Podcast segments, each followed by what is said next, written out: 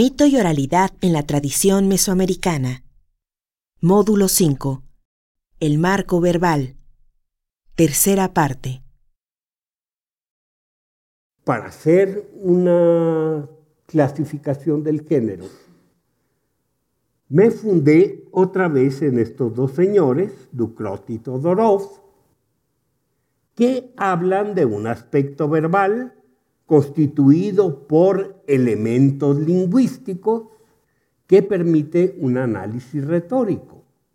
En segundo lugar, un aspecto sintáctico que abarca las relaciones entre los distintos elementos que forman un texto y que da como resultado la posibilidad de hacer un análisis narrativo. Y en tercer lugar, un aspecto semántico o sea, de lo que se entiende por aquello que se dice, que estudia el contenido y que da como posibilidad hacer un análisis temático.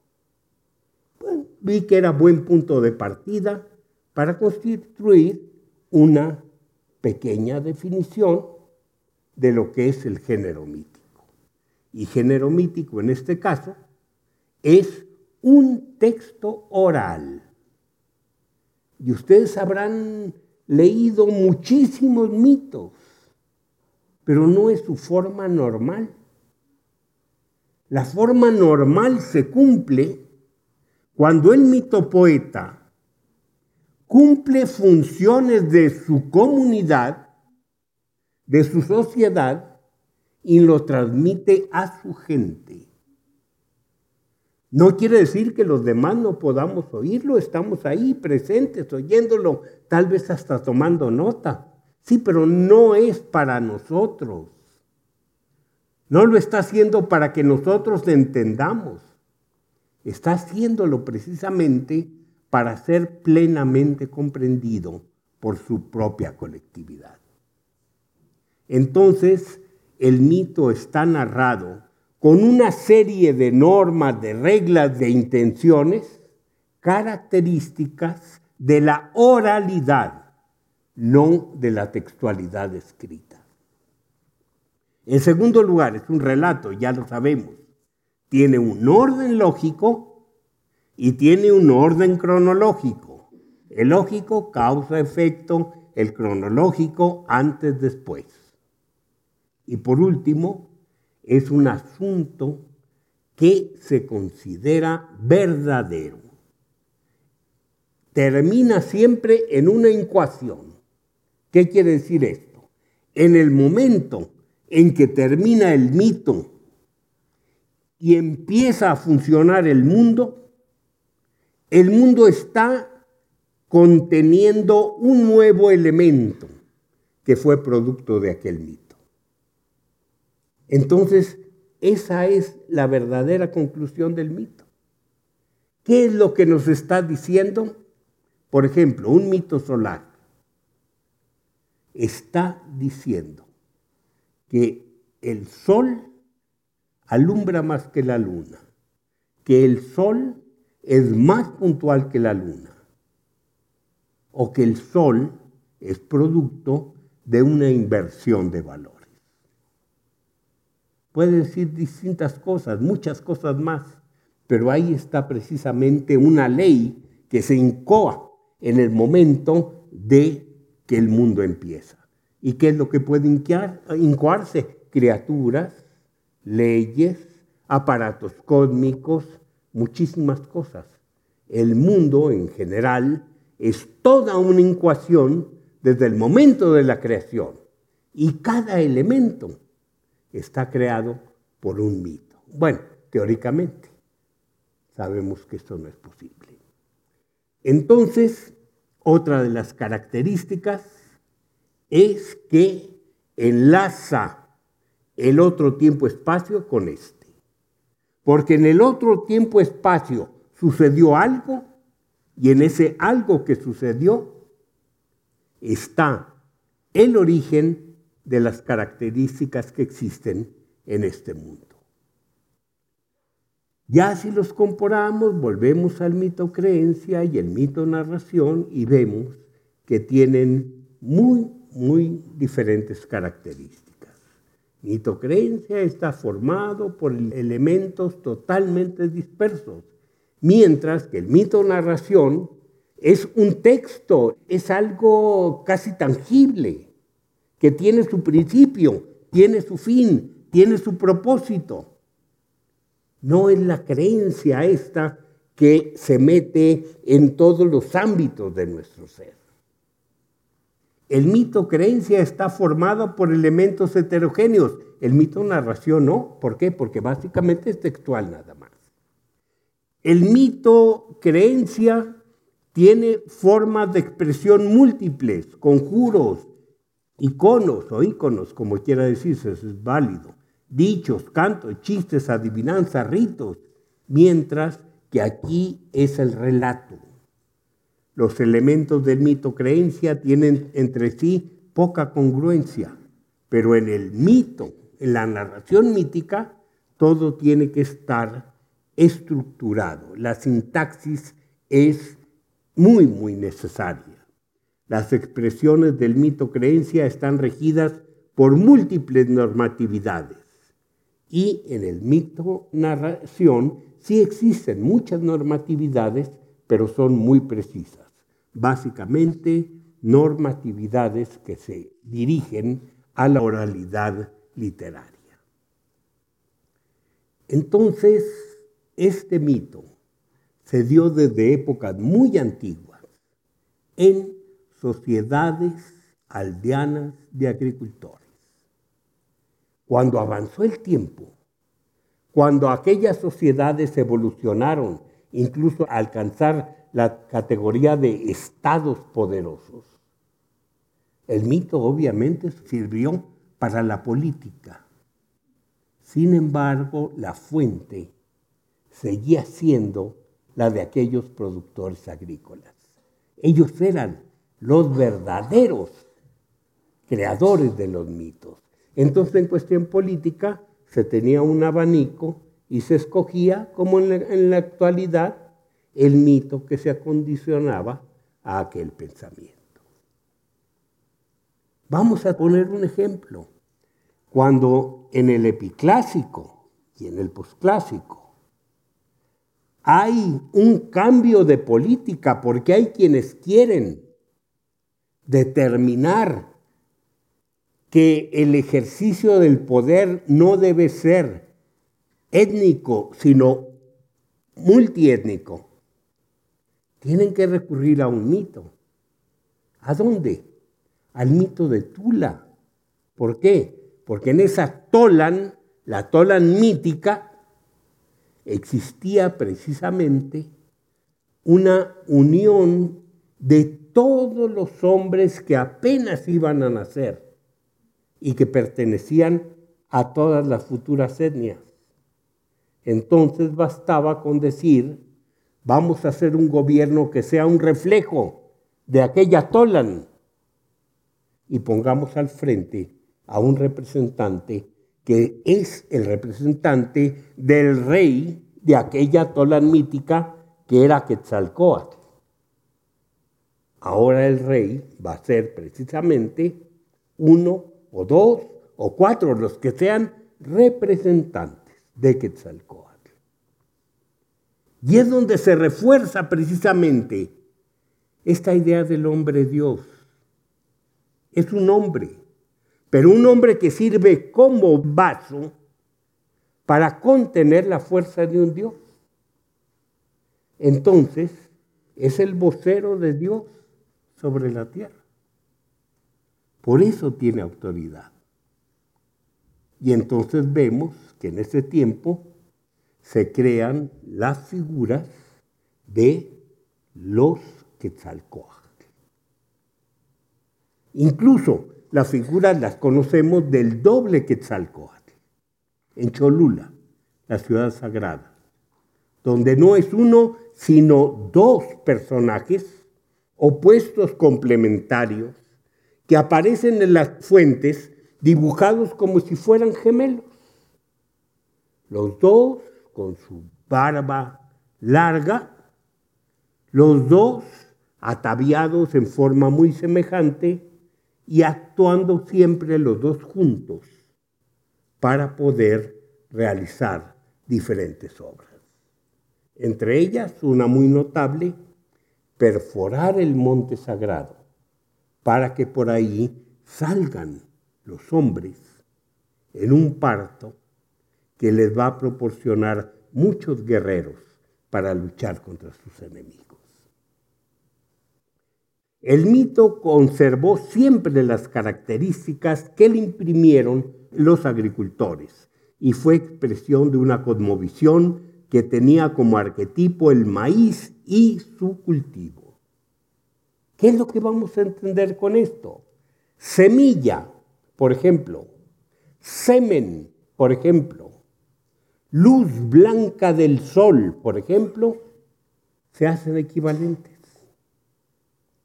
Todo penetra en la oscuridad o en la humedad o en lo oculto.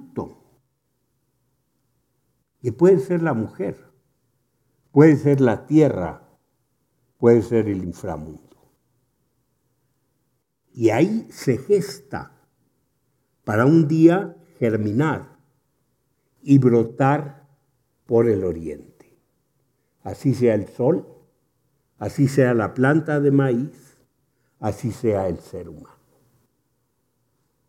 Cuando se ofrece a un niño, cuando acaba de nacer, lo primero que se hace es cortar el cordón umbilical. ¿Sobre qué? Sobre una mazorca y esa mazorca es, se llena de sangre. Y con granos de esa mazorca se plantará un pequeño lugar en la milpa. Y se espera que la continuación de aquellos granos originales sirvan algún día para alimentar a aquel niño que ha nacido. El niño es entendido como una mazorca de maíz, así se le dice en las oraciones de recepción. Se entrega a los sacerdotes en la escuela. Después se le llevará ya un poco más grande para que el niño ingrese a la escuela como sacerdote. Todos eran sacerdotes. Ahí se desarrollará hasta el momento de la salida. Se habla de él precisamente como grano de maíz que tiene que ser protegido para que no se añuble. Se habla del maíz invadido por el parásito como de una persona humana que se pierde. Son equivalentes. Entonces, todo esto va generando una red de metáforas que no es la metáfora simplemente esto se parece a esto, sino esto tiene la misma esencia que esto otro. Hay una coesencialidad que es la base propiamente de la metáfora indígena. El mito es una de las vías privilegiadas de la cosmovisión.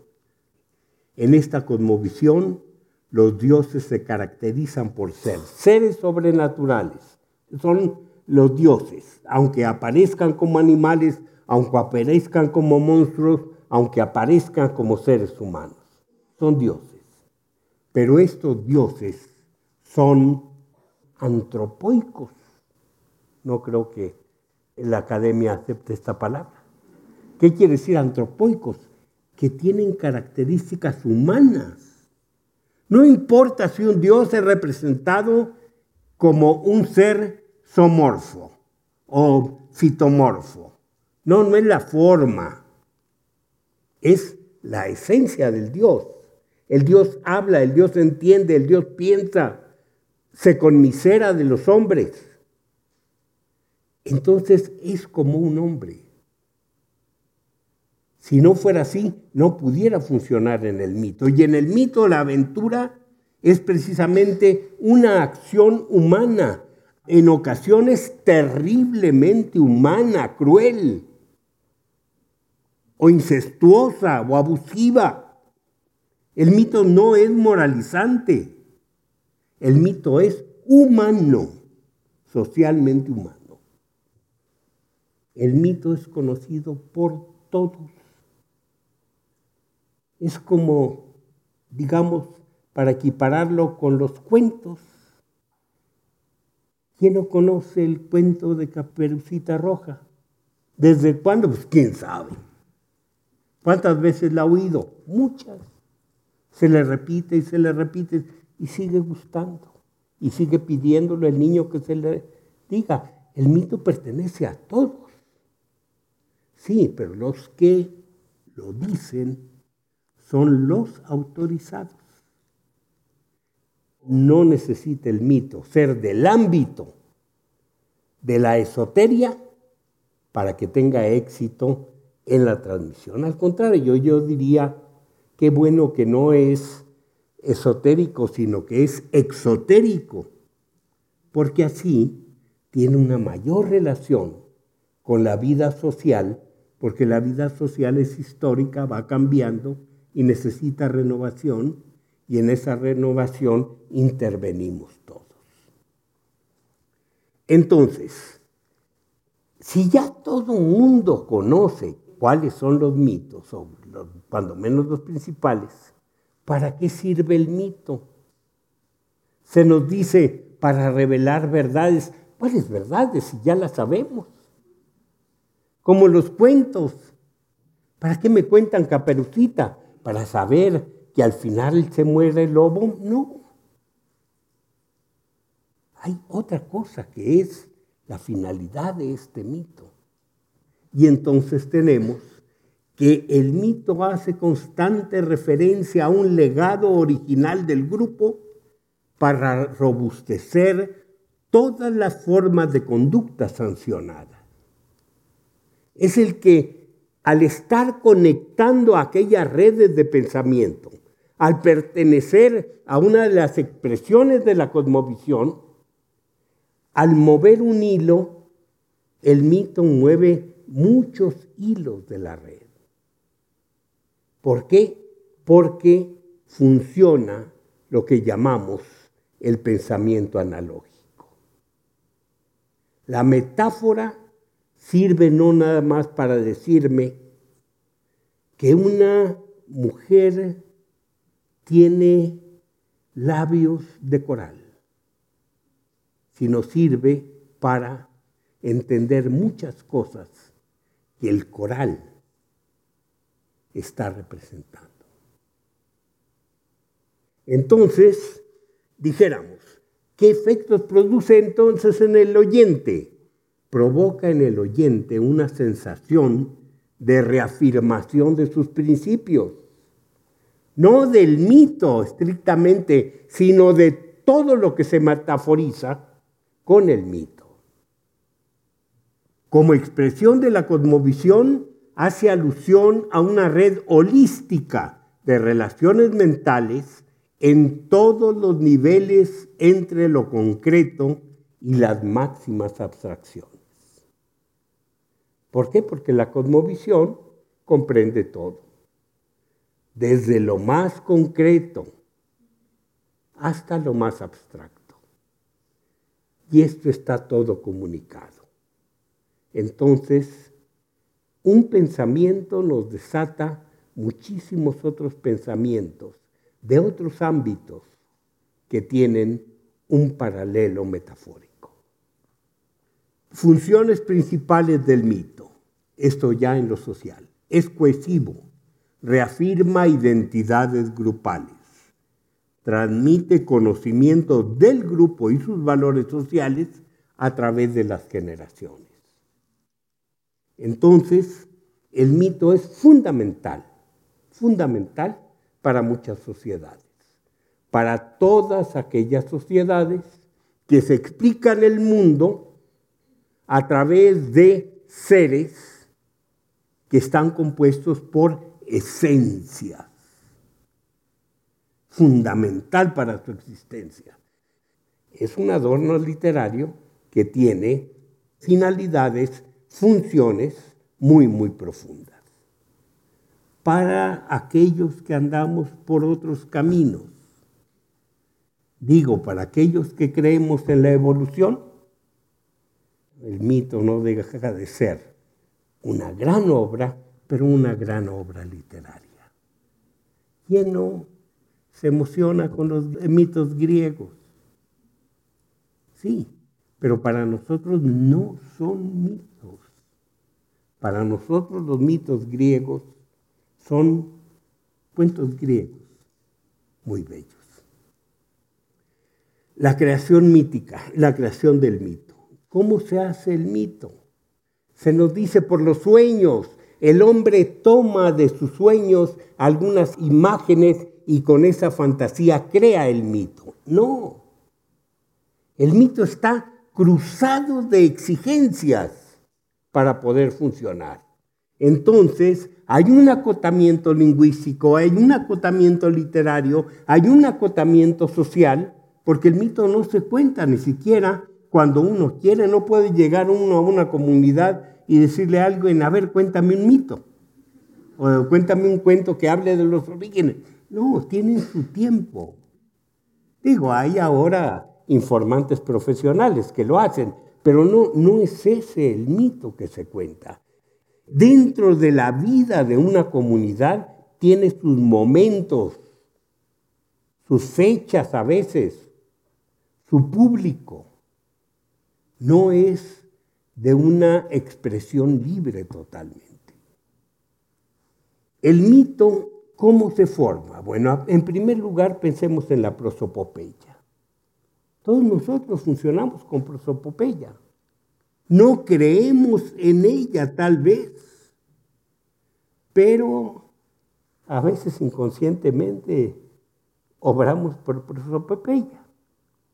¿Qué es la prosopopeya? Esta proyección de mi propia naturaleza a seres que no tienen esta naturaleza. ¿A qué se debe la prosopopeya? Lo habíamos dicho anteriormente. La palabra es la mejor arma que tiene el ser humano para vivir sobre la tierra. Entonces, si el ser humano tiene esa arma, cree que la puede usar en todas partes, no es cierto, pero lo intenta. Entonces, tiene que comunicar su naturaleza para hablar con todo lo que existe. Fíjense ustedes una cosa. Si van caminando y se tropiezan con una piedra, ¿qué hacen? Hay una reacción inmediata contra la piedra como si fuera persona. No hay ninguna razón lógica para hacerlo y lo hacemos. cuando menos yo sí lo hago. Y procedemos así con los árboles y con el automóvil, con la computadora. Uh, ¿Por qué? Porque les estamos haciendo prosopopeya, pero un poco como creyéndonosla, aunque racionalmente no la aceptemos. La función de regularidades sociales y naturales, la fusión, perdón. ¿Qué quiere decir esto? Levi Strauss trabaja mucho en este campo. Las leyes de la naturaleza y las leyes de la sociedad son las mismas en la tradición mesoamericana vamos a encontrar esto. Vamos incluso a ver cómo los dioses crean estas leyes. La vinculación a partir de criterios sociales de pertenencia, distribución y jerarquía. Importantísimo. Los seres se manejan como si fueran una sociedad. Entonces tenemos que contamos mitos pero en este mito fulano es superior a Mengano. ¿Por qué? Porque están en una relación de jerarquía igual que los hombres. Y esto pertenece también a la cosmovisión. Si vamos a la Sierra Norte de Puebla, no hablan, como yo lo dijera alguna vez en un libro, de un alma que se llama Tonali. Allá no, allá no aceptan eso, dicen que son 13 Tonalis pero de ellos hay uno que manda a los demás. y ordena al grupo y se llama Teyacanqui, o sea, el jefe.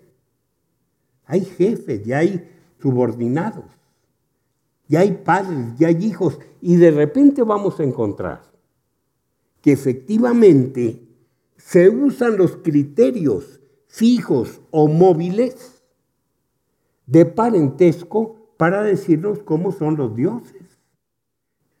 Ante otro de los problemas, ¿quién crea los mitos? Hay dos vertientes. Señalo la de Heródoto de Alicarnaso, del siglo V antes de Cristo, y la comparo contra la de Levi Strauss. Me inclino por Levi Strauss. ¿Quién hace el signo? El mito. Muchos, todos, inconscientemente. Como la lengua. A veces agregamos simplemente pedazos y así el mito se va construyendo. Tenemos incluso mitos en formación. No llega a haber todavía una aventura. No llega a crearse propiamente un movimiento tal, aunque los seres divinos dialoguen. Por ejemplo, un diálogo que no, no se ve que la aventura misma conduzca a una conclusión entre los tarascos. Dios habla con el diablo y le dice el diablo, tú te estás llevando a todos los hombres, a mí que me dejas. Y le dice, bueno, ¿a quiénes quieres llevarte? Déjame a los que se portan mal, a los que se emborrachan. No, no, no, no. Ya quieres llevarte a todos. ahí termina todo, es, digamos, no es una narración, no llega a mito. ¿Por qué? Los mitos, por muy pequeños que sean, por muy infantiles que parezcan, como aquellos cuentos que les contaba Kipling a sus nietos, aquellos cuentos que, ¿por qué son las cosas así? Y les contaba cómo el elefante era de trompa chica y había tenido, lo había mordido un cocodrilo, ya, ya no me acuerdo de Kipling, creo lo mordió un cocodrilo y se le estiró y ya le quedó larga. Bueno, aunque los mitos sean como esos cuentos de Kipling, son mitos, aunque sean simplones, aunque sean casi infantiles, son mitos porque tienen toda una estructura. Y sin embargo, esa conversación entre Dios y el diablo, pues pudiera algún día ser extendida, meterle sabor, meterle aventura y llegar a ser un pequeño mito, pero hasta ahorita no es. Algunas son simples creencias. Les decía yo del rey del azufre, del rey del petróleo. Son seres muy importantes ahorita, pero no, no todas las narraciones de ellos alcanzan la categoría mítica. Entonces, para la formación de un mito, intervienen las realidades de los procesos, la lógica de las clasificaciones, la taxonomía. No se imaginan ustedes qué tan importante es para la creación de mitos. La rigidez de los cursos naturales, los personajes que poseen atributos previos por ejemplo, hay personajes que casi no cambian. Hay uno, la tusa. Cuando oímos que hay una tusa en el mito, ya sabemos qué va a hacer. Cortar algo dentro de la tierra, con los dientes de tusa que tiene. Eso es lo que hacen todas las tusas. De, ¿Qué hace el pájaro carpintero? Siempre romper un encierro casi de metal. Siempre hacen eso los pájaros carpinteros. Entonces, tenemos que ver que hay personajes que ya tienen su papel en el mundo y que intervienen en muchos mitos. Historias que tienen sus propios cánones de formación y orden de las proyecciones de lo social en lo natural o en lo imaginario. Y una cosa muy importante, no sé si llamarle a esto la ley del peine que es muy importante para entender los mitos. la barra del peine se refiere al tiempo mítico con todas sus características. Pero de ahí salen las distintas narraciones por su cuenta cada una. Entonces, cuando nosotros leemos muchos mitos, nos damos cuenta de que no hay ninguna lógica, supongamos, histórica. ¿Por qué? Porque en un mito se habla de que hay nubes, que el cielo está nublado cuando sucede tal cosa. Y en otro mito, los personajes de ese mito están en un mundo en que todavía no hay nubes. Cronológicamente es absurdo. Esto no puede tenerlo un relato histórico.